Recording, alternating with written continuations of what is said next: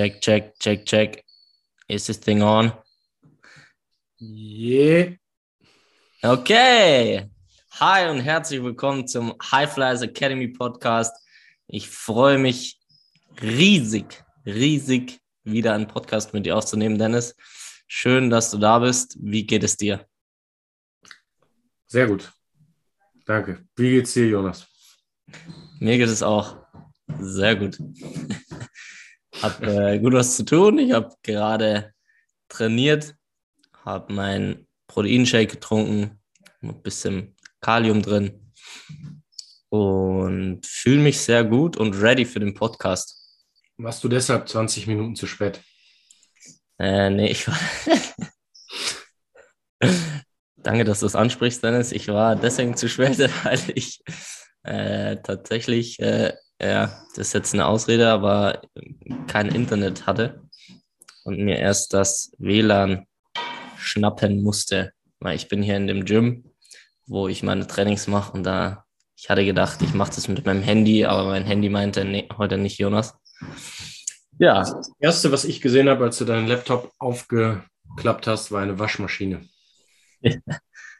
Das ist hier das erste und einzige Gym in Deutschland mit Waschmaschine und Trockner. Das ist gut. Es gibt Atmosphäre. Ja. Und ja. Ja, we. Wie bitte? Und saubere Wäsche. Ja. We make big things out of a garage. wie Apple, wie Microsoft. No. Just like that, yeah. Yeah, exactly. Äh, und so, so einfach, jetzt wollte ich einen coolen Übergang finden, aber jetzt ist mir gerade nicht so eingefallen. Äh, so einfach wie das Wäschewaschen sprechen wir über eine theoretisch ganz einfache Übung heute. Mhm. Einfach jeder kennt. Die Kniebeuge. Mm. Das ist geil. Mm. Ja. Das äh, läuft das Wasser im Mund zusammen. Ah, mm. Kniebeugen. Hattest du auch heute in deinem Programm oder hast du Oberkörper trainiert? Äh, heute hatte ich Oberkörper. Ich habe äh, Dips, Wave Loading, äh, 5-3-2, 5-3-2 gemacht im Wechsel mit Klimmzug eng neutral. Selbes Schemata. Und GHD mit Kurzhandel vor der Brust und mit Wadenheben. Ich weiß. Wolltest du mal den Zuhörern erklären, wie krass ich äh, trainiere momentan? Dank dir. Jetzt haben wir auch noch rausgefunden, dass du schönerweise eine Acetylcholin-Dominanz hast. Dein Neurotransmitter, der dich zu so einer Maschine macht. Ich erinnere an deine Rückwärtssaltos beim Wakeboarden, die mich nachhaltig beeindruckt haben. Ja. Jetzt weiß ich auch, warum das so ist, weil du einfach äh, extrem aktive Neurotransmitter hast, die zwischen deinen Synapsen, die den Muskel bewegen, hin und her flutschen. Denn Acetylcholin ist der einzige Neurotransmitter, der für Muskelkontraktion zuständig ist. Und deine Muskeln kontrahieren deshalb so wunderbar synchron und lassen daher deine, wir waren Wakeboarden für den Zuhörer und äh, normalerweise legt man sich da die ersten zwei, drei, vier Mal auf die Fresse, bevor man das erste Mal fährt. Und Jonas, ich glaube, du bist im ersten Versuch gestanden, richtig? Und dann auch das erste Mal, dann haben wir noch das Wake Skate rausgeholt, also das heißt ohne Bindung und du bist auch im ersten Mal gestanden. Und dann haben wir ein bisschen die äh, Heckstatik verändert, das Wasser in eine Seite vom Boot gelassen, sodass wir eine, eine, eine Bugwelle im Prinzip hatten. Äh, nee, eine Heckwelle. Eine Heckwelle, oder? Heck oder Bug? Also hin, hin, hinterm Boot eine große Welle. Und dann wird es nämlich richtig fancy. Die kann man nämlich dann im Prinzip, ohne sich am Seil festzuhalten, surfen. Und Jonas hat das, glaube ich, auch beim ersten Mal mit dem Wakeskate dann direkt hingekriegt. Und da war ich schon etwas äh, geflasht. Das war mir gar nicht klar, dass du für ein Bewegungsgenie bist. Und dann hat er uns alle noch mit dem Rückwärtssalto vom Boot in den Bodensee gefoppt. Und jetzt, da wir einen Neurotransmitter-Test gemacht haben, weiß ich, dass Jonas Acetylcholin-Level einfach unnormal hoch ist bei 36 Punkten. Und das wiederum hat mich jetzt dazu veranlasst, seinen Trainingsplan zu verändern, weil ich weiß, dass Acetylcholin-dominante Leute es mögen, wenn das Volumen droppt. Das heißt, ich habe ihm jetzt von Woche zu Woche entweder eine Wiederholung oder einen Satz weniger gegeben, damit bei gleichzeitig steigender Intensität, was bei unseren Workouts immer so ist, seine Bremsbeläge, um das Autobild zu bemühen, nicht abschleifen. Das heißt, weil Jonas Muskulatur so smooth kontrahieren kann, passiert es, wenn man ihn zu sehr ausbelastet, dass sein GABA-Neurotransmitter, der der Acetylcholin so ein bisschen ausgleicht, ein bisschen ins Defizit kommt. Wenn man jetzt noch dazu weiß, dass Jonas Hautfalte am Trizeps etwas über 10 Millimeter ist und sich dauernd fragt, warum, der tut doch eigentlich so viel für seine Regeneration und weiß, wie man Protein isst und, und, und, und, und, dann kommt man darauf, dass man eventuell das Training so strukturieren muss, dass entsprechend seinem Neurotransmitterprofil das Volumen von Training zu Training droppt. Deswegen bin ich sehr gespannt, was die nächste Hautfaltenmessung sagt, nachdem wir das Training auf dein Neurotransmitterprofil individualisiert umgeschrieben haben. Bam. Bam. Wollen wir doch mal sehen, ob wir den Trizeps nicht noch auf drei Millimeter runterbekommen. Ich bin guter Dinge. Mit ein bisschen Geekiness. Ich, ich freue mich auch sehr drauf. Bisher läuft's in diese Richtung. Ja, noch schön viel Magnesium reinballern. Ja. Vor 10 ins Bett gehen, Protein hochhalten. Kalium im Whey Shake ist auch super. Wir reposten mal den Artikel für euch, falls ihr euch fragt, warum Kalium? Davon kriegt man doch einen Herzinfarkt. Nein, tut man nicht. ah, ich liebe es, du bist sehr gut drauf. Vielen Dank für die netten Worte und auch eine krasse Erklärung ist. Ich glaube, da hat äh, der eine oder andere denkt sich jetzt, boah, fuck, I need this. Ich brauche genau das. Wenn wir heute jetzt nicht fünf, sechs, sieben, hundert Messages kriegen, dass wir dich, lieber Zuhörer, coachen sollen, dann weiß ich es auch nicht. Dann, dann nicht. Dann mach weiter Pamela Reif, YouTube. Ist auch gut. Aber wir sind da, um da wirklich was zu verändern. Und da hast du, glaube ich, jetzt einige neugierig gemacht. Und mich auch extrem. Ich bin immer wieder geflasht. Kicken wir mal, wa? Ja. Wollen wir doch mal kicken, wa? ah, sehr schönes Intro. Sehr langes Intro. Ähm, lassen wir es dabei. Lassen wir es dabei. Danke, dass ihr da wart. Ciao. Nee, Kniebeugen. Das, äh, also wie gesagt, sehr, sehr gutes Intro, war sehr interessant. Da machen wir sicherlich auch nochmal eine Podcast-Folge dazu. Vielleicht eben auch danach, um zu sehen, wie das Ganze funktioniert. Und das ist gesagt, Kniebeugen sind auf jeden Fall Teil des Programms.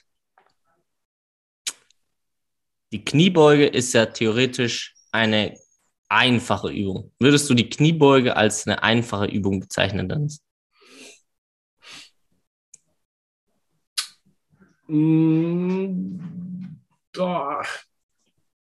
Kommt drauf an, für wen. Es gibt auf jeden Fall Leute, denen es super einfach fällt, eine technisch gute Kniebeuge zu machen. Es gibt auch anatomisch in Anführungszeichen Benachteiligte für Hast du jetzt besonders lang Femur, also einen Oberschenkelknochen, äh, ist es äh, schwieriger, zum Beispiel in diese in eine perfekte, sage ich jetzt mal, äh, Kniebeuge aus Trainingssicht zu kommen, ne? dass du komplett im Prinzip die Wadenrückseite mit, dem, mit der Oberschenkelrückseite bedeckst, ist ähm, anatomisch natürlich von Individuum zu Individuum verschieden, aber am Ende ist es komplett runter, komplett rauf, einmal hinsetzen, aufstehen sozusagen. Äh, genau. Also für, für, nicht für jeden einfach, aber jetzt auch nicht äh, super komplex. Ne?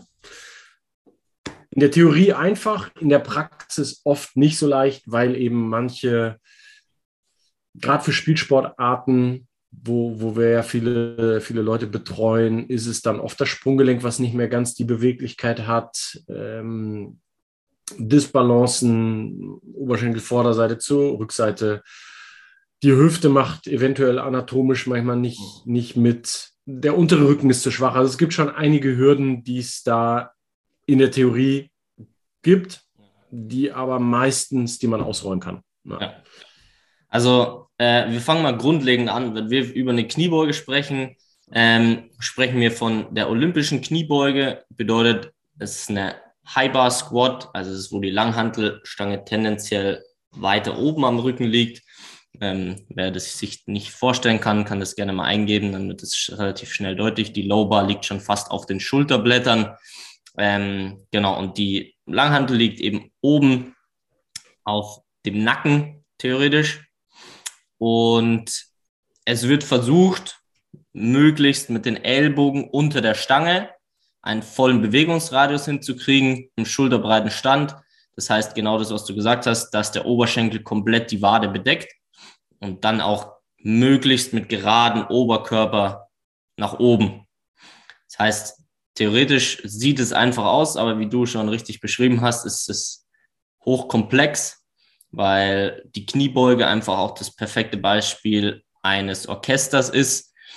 Bedeutet, es muss jedes Gelenk, jeder Winkel, jede Muskulatur muss miteinander in Harmonie zusammenspielen.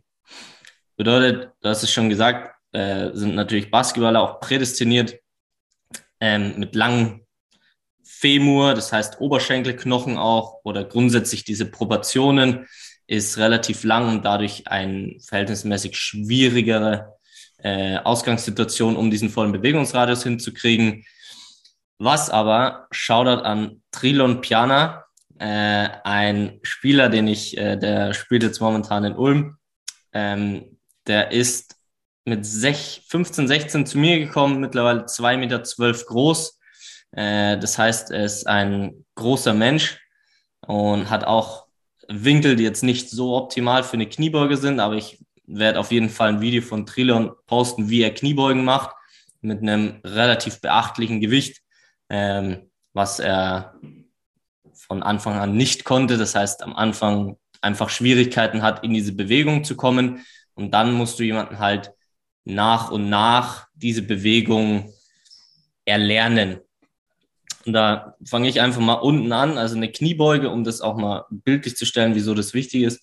Ähm, mit dem Orchester. Es ist einfach nicht nur die Beinmuskulatur, die du trainierst, sondern es ist das Zusammenspielen von über 300 Muskeln, die in einer Bewegung fließen müssen, damit diese Kniebeuge überhaupt funktioniert. Also wer jetzt denkt, okay, ich mache jetzt Kniebeugen nur, damit ich meine Oberschenkelvorderseite oder meinen Arsch trainiere, das ist halt nicht so, sondern du trainierst die Balance all dieser Muskeln, dass die optimal zusammenspielen. Genau. Wie könnte man Stannis jemanden in eine Kniebeuge kriegen, der noch nie gemacht hat und sagen wir mal es nicht schafft, in die tiefe Kniebeuge zu gehen, ohne nach hinten umzukippen, was eins der häufigsten, äh, ja, was sehr häufig passiert.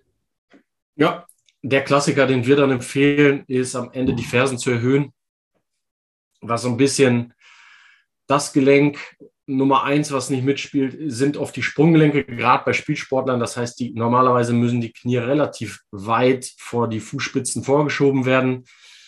Ähm, wenn das nicht mehr geht, entweder aufgrund dessen, dass du oft getaped bist oder du bist eben wirklich ein, äh, jemand, der, der viel harten Kontakt zum Boden hat und dadurch macht das Sprunggelenk zu, und diese Bewegung der Knie vor die Fußspitzen funktioniert nicht mehr optimal. Das verschiebt den Masseschwerpunkt so ein bisschen weiter nach hinten. Das heißt, du kommst nicht mehr komplett runter in die Kniebeuge, ohne nach hinten umzukippen. Und das kann man eigentlich relativ einfach beeinflussen, indem man die Fußspitzen leicht anhebt, äh, die, äh, die, die Fersen leicht anhebt und dadurch den Schwerpunkt so ein bisschen nach vorne holt und den unteren Rücken entlastet. Ne, das heißt, der, äh, weil sich der Schwerpunkt nach vorne verschiebt, die Knie können weiter über die Fußspitzen. Dadurch kriege ich alle Gelenke etwas weiter gebeugt. Den unteren Rücken kann ich besser gerade halten. Ich kann den Oberkörper aufrechterhalten und äh, genau, macht dadurch das, das Ganze ein bisschen flüssiger. Und hier würde ich noch gerne was hinzufügen, weil die Frage heute ähm, auch von einem Athleten kam, ähm, muss ich denn, Shoutout an Marian an dieser Stelle, muss ich denn immer Fersen erhöht trainieren? Und das war ein richtig, richtig guter Punkt, was viele jetzt, glaube ich, auch umsetzen können, wieso wir die Fersen oft erhöhen. Und das, was du gesagt hast, ist die Entlastung des Unterrückens. Weil dadurch kannst du ja aufrechter bleiben durch diese Fersenerhöhung, weil du willst ja immer ganz runter. Und durch dieses Aufrechterbleiben wird eben der Unterrücken etwas entlastet. Natürlich spielt er immer noch eine große Rolle. Aber dadurch ist es zum Beispiel während der Saison deutlich sinnvoller, natürlich komplett individuell betrachtet, ähm, auf den Spieler oder die Spielerin eher Fersen erhöht die Kniebeugen zu machen, weil eben der untere Rücken in den meisten Spielsportarten einfach dauerhaft unter Spannung ist oder unter Stress. Und dann will ich ihn da nicht noch mehr stressen. Deshalb macht es tendenziell eher Sinn, wirklich auch immer Fersen erhöhtes zu machen, in manchen Szenarien nicht, aber im großen Teil eigentlich schon, weil du einfach da sehr viel Belastung hast und dann willst du es im Krafttraining nicht auch noch und genau. Mhm. Perfekt. Mhm. Ja, also das dazu noch von der Fersenerhöhung. Und ja, die Kniebeuge ist eine damit, also die fersenerhöhte Kniebeuge ist damit einfach auch während der Saison ähm, smart. Was ich jetzt vielleicht noch hinzufügen würde, wenn es jetzt ein Spieler oder eine Spielerin umsetzen möchte, äh, würde ich das tendenziell eine Woche, da kann man auch nochmal auf die Podcast-Folge von etwas früher verweisen, wo wir die Trainingsplanstrukturierung während einer Saison oder vor einer Saison zum Beispiel auch ein bisschen besprochen haben, wäre die Kniebeuge Fersen erhöht? Tendenziell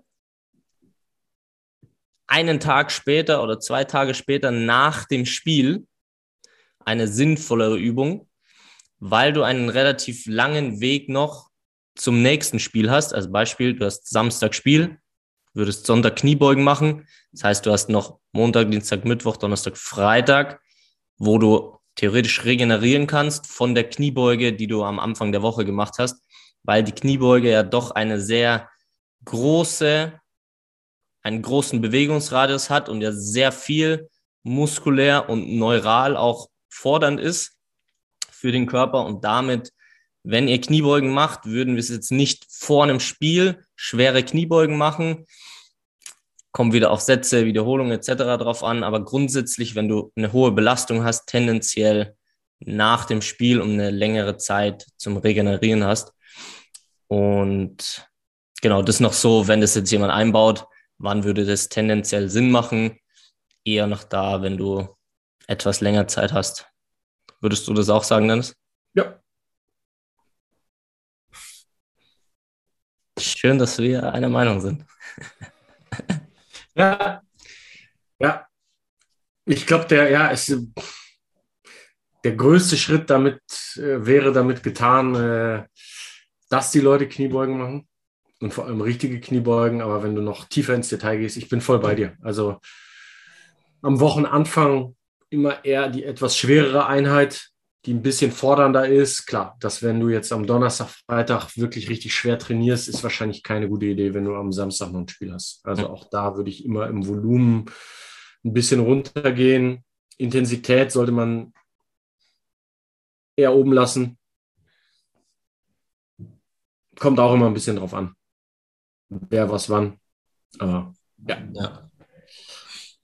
Genau. Äh, wir werden ja auch weiterhin jetzt ein, zwei, ein paar Übungen auch so ein bisschen beleuchten, damit es auch klarer wird, wenn wir die ins Programm einbauen, wenn wir die posten, wenn das Athleten machen und auch ein bisschen auf die Ausführungen eingehen, weil oftmals gar nicht klar ist, was diese Übung trainiert und wie auch der Effekt für die Performance auf dem Platz oder äh, die muskuläre Balance und so weiter ist. Ja. Genau, das zu der Kniebeuge. Und wer regelmäßig Kniebeugen macht und genügend Protein isst und genügend schläft und mit Nahrungsergänzungsmitteln arbeitet, der könnte irgendwann vielleicht aussehen wie Adama Traoré. Ich bin schon gespannt, was du jetzt, äh, weil ich habe es nicht gesehen. Hast du es mir schon geschickt? Ich habe es noch nicht angeschaut. Ich schicke es dir sofort, Dennis. Ich spreche mal weiter drüber, dann Ja. äh, kann ich es dir auf jeden Fall erzählen. Und zwar, wer Adama Traoré nicht kennt, äh, sollte es unbedingt mal im, im Internet eingeben. Und zwar wird dann höchstwahrscheinlich auch seine sehr großen und nicht zu übersehenden Oberarme sein und seine nicht zu übersehenden, seine übersehene Beinmuskulatur. Ähm, die Arme hat er tatsächlich mal eingeölt, weil so viele Spieler ihn festgehalten haben und dadurch konnten die ihn nicht mehr festhalten, weil er zu schnell war. Sagt er. Es war wahrscheinlich auch ein bisschen wegen Optics. Für den Flex meinst du? Ja. Wir schreiben ihn mal an und fragen nach. Investigativ. Ja. Ähm, genau. Äh, ja, kurz zu Adama Traoré, während ich dir dann gleich das Video schicke ähm, oder dir zeige, live hier in unserem Podcast. Hm, Wie schon gesagt, Adama Traoré bastelt auf jeden Fall auch schon den Mythos, dass äh, Muskulatur oder viel Muskulatur äh, dich langsam macht was wir natürlich schon mal drüber gesprochen haben und äh, keinen Sinn macht. Und er stellt halt einfach auch diese Fähigkeit, die es im Fußball benötigt, sehr gut zur Schau. Und zwar, dass es wichtig ist, den einen Schritt schneller zu sein. Jetzt schaue ich mal, ob ich hier das dir gut zeigen kann. Ich halte es hier mal rein. Warum hast du es mir nicht einfach geschickt? Tor. Ja, Adama Traoré schlägt die Flanke. Mais ist ein Biest, hä? Ja. Aber macht denn das nicht langsam, meinst du? Die dicken Oberarme. Nein, das macht es nicht. Ich zeig's dir nochmal, Dennis. Mhm. Das war ein bisschen früher. Dann siehst du es sehr gut. So. Jetzt kommt gleich die nächste Szene. Den hätten wir auch nehmen können. Volley-Tor. Boah. Junge. Okay. Jetzt zack. Boom. Ja. Ja. Quasi aus einer. Er ist zur Mitte gedreht.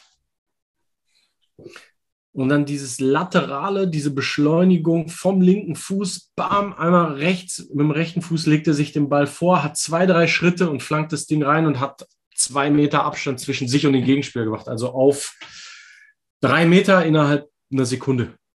Ne? Also es ist ge genau diese Situation, haben wir jetzt schon öfter drüber gesprochen, dieses, diese Explosivität, die am Ende den Marktwert bestimmt. Es gibt Listen, wo, wo du siehst, dass Schnelligkeit auf 10 Meter klar mit Marktwert korreliert, weil solche Jungs eben die Spiele entscheiden. Und das heißt nicht, dass die nicht technisch super versiert sind. Das ist gerade im Fußball immer noch die wahrscheinlich noch wichtigere Komponente. Trotzdem athletisch gesehen ist die Nummer eins Komponente, die dich als Spieler wertvoll macht, besser macht und dich Spiele entscheiden lässt und Tore schießen lässt und Tore vorbereiten lässt, die Explosivität auf kurzer Strecke. Und da hilft kein 10 Kilometer Waldlauf. Sondern ne, da hilft zum Beispiel eine relativ gute Kniebeugenleistung. Das ist wissenschaftlich klar belegt. Bam. Ja, Und vor allem, weil du die Kniebeuge nochmal ansprichst, da nochmal hinzugefügt, dass es auch gesund und auch wichtig ist, Kniebeugen mit schwerem Gewicht zu machen. Ja. Weil das ist das, was dich auch noch explosiver machen lässt. Also wir haben schon mal über kann man zu stark sein gesprochen, was so eine Relation ist, was ein gutes Gewicht ist. Aber eineinhalbfaches Körpergewicht sollte ein Athlet, eine Athletin schon beugen.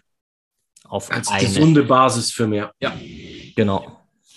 Das könnt ihr euch mal ausrechnen.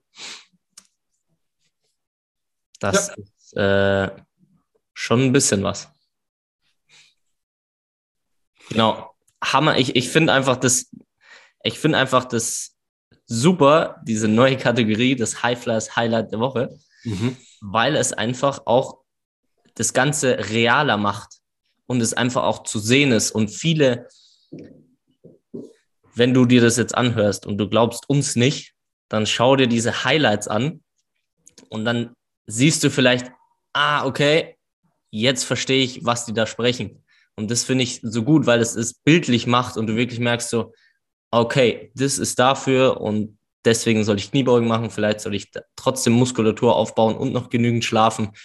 Also, dass das Ganze halt nochmal bildlicher wird, weil wenn du dann wirklich die Stars oder letztendlich Profisportler siehst oder wie ein ähm, Paul Zipser das gesagt hat oder ein Gregor Kobel, die regelmäßig Krafttraining machen, ähm, von denen könnt ihr auch lernen, weil die sagen genau das. Und das finde ich sehr schön und macht super bildlich. Genau. Ja, es kommt immer mehr, äh, gerade im Fußball, wenn du dir ein Spiel von 1900 90, vielleicht auch sogar noch ein bisschen später anguckst, ist ein anderer Sport. Es ist so viel langsamer, es ist nicht zum Aushalten quasi. Ne? Und, und heute, äh, wenn du dir wirklich gute Spiele anguckst, mit dem Gegenpressing, wie schnell der Ball laufen muss, wie schnell Entscheidungsfindung sein muss,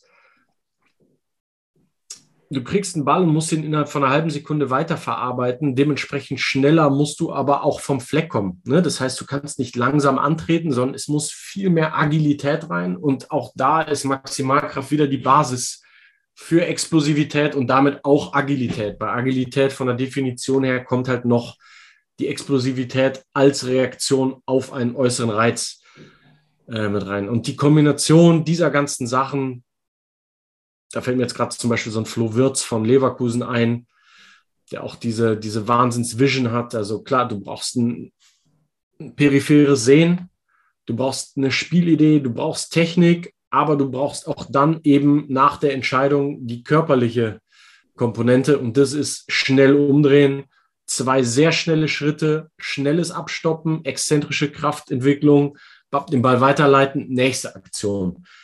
Und wir sind ganz weit weg von 10 Kilometer Waldlauf, ne? sondern wir sind eher in, in einer ganz, in, in, einem Conditioning drin mit ganz hohem Maximalkraftfaktor, Agilitätsfaktor. Ja, beim Fußball, aber auch bei eigentlich jedem anderen Ballsport. Richtig gut, genauso, genauso sehe ich das auch.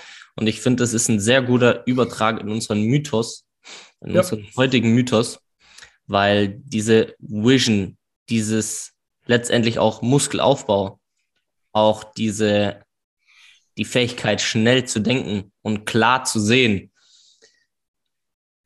ist, der Mythos ist, Entgiftung beziehungsweise Gesundheit ist tendenziell nicht so wichtig als die Performance. Das heißt, wir sprechen ja auch relativ viel über Performance und noch schneller und noch besser. Nur darf man einfach das Fundament einfach auch nicht vergessen, deinen Körper. Dass es nicht eben nur darum geht, äh, um es im Krafttraining Sprache zu sagen, konzentrisch zu trainieren, noch explosiver zu werden, sondern auch exzentrisch zu trainieren, langsam das Gewicht abzulassen, um besser abstoppen zu können. Und genauso ist die Entgiftung ein Riesenfaktor und ein wichtiger Faktor, um Stoffe, die du aufnimmst, auch wieder ordentlich ausleiten zu können. Einfach Stoffe durch Shampoo, das heißt Kosmetika, durch vielleicht Haargel, durch Plastik, wo du das einkaufst, durch verarbeitete Lebensmittel und so weiter. Es sind einfach viele Sachen, die du aufnimmst, mm, wo einfach, ja, wo wir in der heutigen Zeit einfach daran ausgesetzt sind. Und da ist einfach die Qualität deiner Entgiftung auch entscheidend wiederum für die Performance und für dein, ja, für dein, ja, für deine Performance, für dein Spiel einfach. Und deswegen ist die Entgiftung auch nicht zu unterschätzen. Ja, absolut. Äh, optimale Performance basiert auf optimaler Gesundheit. Und einer unserer nächsten Podcast-Gäste hat da immer eine sehr schöne Metapher und zwar von der, vom Schulsystem. Er sagt immer, du kannst jemanden nicht mit Universitätsstoff Mathematik kommen. Äh, ihr macht die zweite Ableitung äh, oder mal binomischen Formel oder whatever, bevor du nicht addieren und subtrahieren kannst. Mit anderen Worten, Step by Step, Kindergarten, Grundschule, weiterführende Schule, dann eventuell Universität. Und so diese ganze Entgiftungs-, diese ganze, es ist manchmal so ein bisschen, wird in so eine ESO-Ecke gedrängt, ne? So ein bisschen so, äh, hier schluck deine, schluck deine Bachblüten und leg dich auf deine, was gibt es da nicht alles für Matten? Oder halt den Magnet an den Kopf. Das Ding ist, äh, es wird immer weniger esoterisch, je mehr man sich damit beschäftigt und manche Dinge hinterfragt, weil es hat oft ganz klare wissenschaftliche Gründe, warum manche Dinge funktionieren. Und Entgiftung ist so ein bisschen natürlich auch wieder von der Food Industry aufgegriffen worden. Und natürlich funktioniert der Detox-Tee nicht, sondern Entgiftung ist eine viel komplexere physiologische Geschichte. Jede, jede Sekunde, jeder Atemzug ist äh, im Prinzip ein äh, Auswerfen vom Müll. Was der, Kör der Körper äh, macht das die ganze Zeit.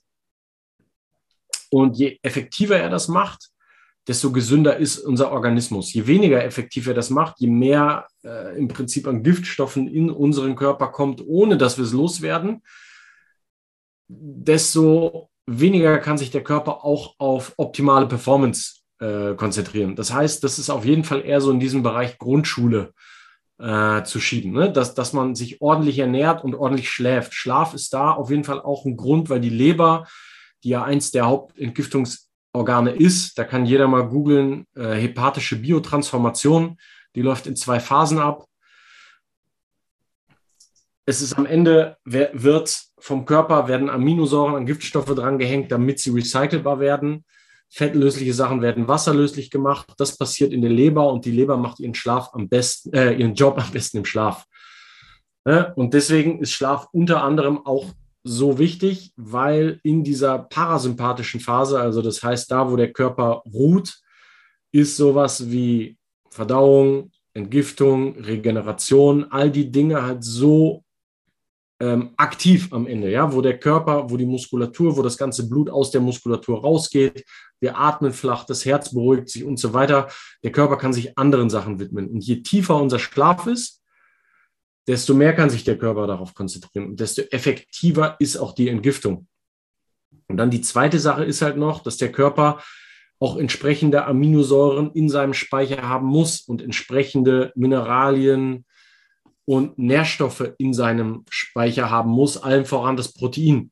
Protein ist zum Beispiel ein, einer der Makronährstoffe, der die Leber in ihrer Arbeit der Entgiftung unterstützt. Wir sagen das ja nicht nur, damit wir sagen, hier, da kriegst du dicke Arme von, sondern Protein macht einen sehr, sehr wichtigen Job auch Richtung Entgiftung im Körper. Genauso wie Magnesium einen sehr, sehr wichtigen Job in Richtung Entgiftung im Körper macht. Zum Beispiel bei der anaeroben Glykolyse, also wenn du Energie produzierst in einem, in einem Stoffwechselbereich, wo es hochintensiv wird, was ja im Ballsportarten ist, da zum Beispiel der Abtransport der Giftstoffe funktioniert nicht ohne Magnesium. Deswegen ist für Sportler auch so wichtig, Magnesium zu sich zu nehmen. Und, und, und. Also da, da, das hört ja, äh, eine andere Sache, die wir viel empfehlen, ist eine Alge. Wenn du irgendwo in der westlichen Welt zu Hause bist, hast du höchstwahrscheinlich ein Problem mit Schwermetallen. Schwermetalle findest du vor allem zum Beispiel in, in, in Fischen. Je größer da der Fisch ist, desto größer, desto länger die Lebenszeit des Fisches, desto größer die Wahrscheinlichkeit, dass er auch ein paar Schwermetalle in seinem Fleisch gespeichert hat. Und wenn du das isst, dann nimmst du das auf. Und auch in unserem Leitungswasser sind Schwermetalle. Wenn du Aluminium benutzt in deinem Deo, hast du ein Problem mit Metallen in deinem Körper. Und so grünes Gemüse hat diesen Pflanzenfarbstoff Chlorophyll. Und die, zum Beispiel die Chlorella-Alge ist sehr, sehr reich an diesem Chlorophyll. Und wer den Film Iron Man mal gesehen hat, der nimmt Chlorophyll, um sich gesund zu halten vor diesem Metall, mit dem er den ganzen Tag zu tun hat. Und das ist nicht irgendwie ausgesagt, sondern das ist wahr. Chlorophyll bindet Schwermetalle.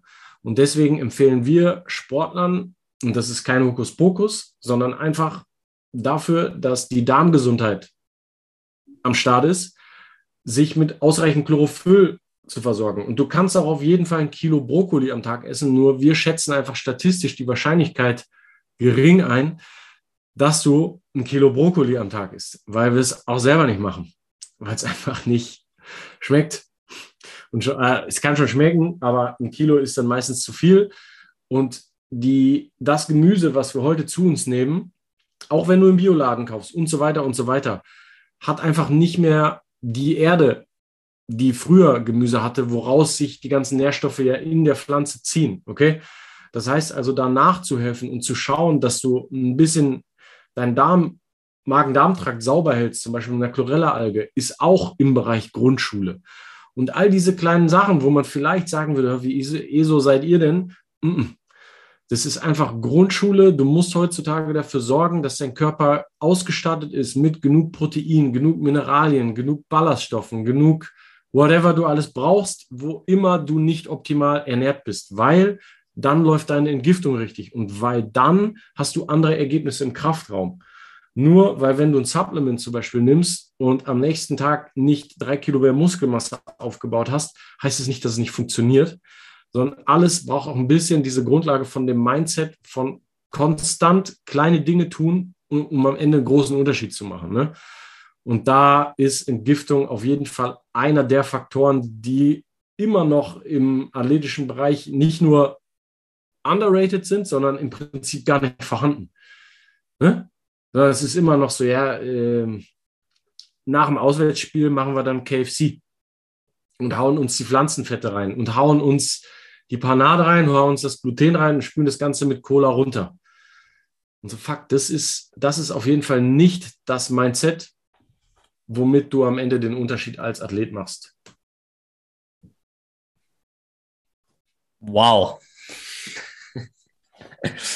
ja, es ist wirklich äh, geil, dir zuzuhören, weil du ziehst einen da sehr gut rein und ich finde es auch sehr verständlich und es ist einfach die Message einfach Gesundheit verbessert auch deine Performance und Gesundheit und vor allem auch die Entgiftung darf nicht abgetan werden, so wie es der Mythos eben sagt, sondern wenn man sich eine Basis eines Dreiecks vorstellt, dann ist Entgiftung ganz unten in der Basis vorhanden, die die Basis stellt. Und wenn die Entgiftung oder einfach die Belastung zu hoch ist und die Entgiftung Fakt nicht vorhanden ist, ähm, beziehungsweise nicht in dem Maß, wie sie sein sollte, ist die Basis halt viel kleiner und dementsprechend wird auch die Pyramide und damit deine Performance sein. Und deswegen Grundschule ist King.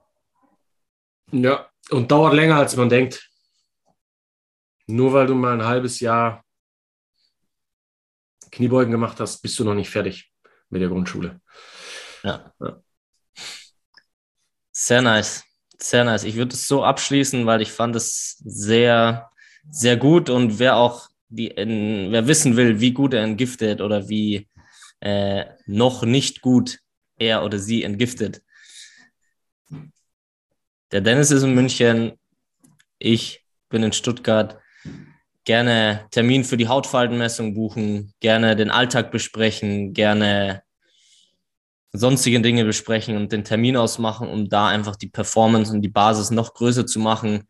Ähm, gerne auch, ich habe oft den Fall, dass woanders die Hautfaltenmessung gemacht wird oder eben dann auch mit uns besprochen wird. Es ist, wir wollen grundlegend was verändern und äh, wir ziehen uns, wie gesagt, den Schuh an und werden das auch verändern, aber wir brauchen jeden Einzelnen. Das heißt, spreadet es, unterhaltet euch drüber, teilt den Podcast, sprecht mit euren Trainern drüber. So können wir wirklich was verändern und wir freuen uns über jeden Einzelnen, der äh, uns anschreibt, der vorbeikommt und wo wir die Entgiftung, aber auch die Performance verbessern dürfen. Ja, 100 Prozent. Vielen Dank, Dennis. Danke dir, Jonas. Jetzt kannst Dann, du weiter waschen. Ja. nee, ich bin schon beim Trocknen angelangt. Ja. Jetzt darf ich mich selbst dann erstmal waschen und dann geht's weiter. Ins Bett. Achso, okay. Es war mir ein äh, Volksfest, Jonas. Mir auch. Sieht man sich je, sieht man sich je nächste Woche. Ja, eh, oder? Oder ich freue mich so. Wie sagst du? Ja. Bin gespannt wie ein Regenschirm auf die nächste Folge. Ich auch. Einiges am Anschlag wieder an äh, hochkarätigsten Gästen. Boah. Oh yeah. Boah. Nächste Woche wird big. Freut euch drauf. Yep. Alright. Bis Ciao, dahin. Dennis. Ciao, Jonas.